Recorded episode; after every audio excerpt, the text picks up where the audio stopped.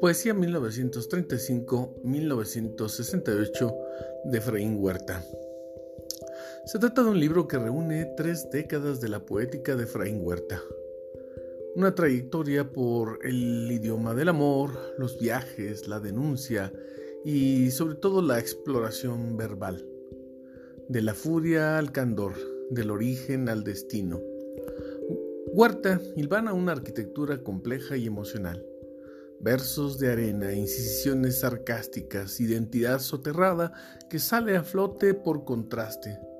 ¿Qué es el alma? se pregunta. Una pluma de fuego. ¿Cómo definir la identidad patria?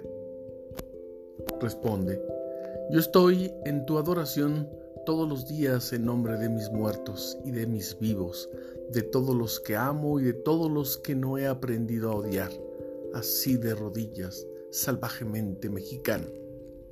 Identidad y desencanto. Uno pierde los días, la fuerza y el amor a la patria.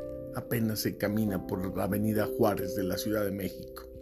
Uh, perdón, México City.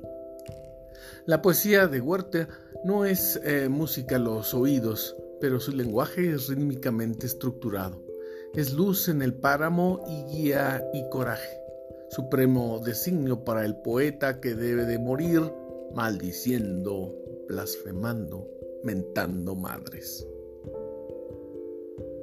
Efraín Huerta, Poesía 1935-1968 eh, de la colección Letras Mexicanas.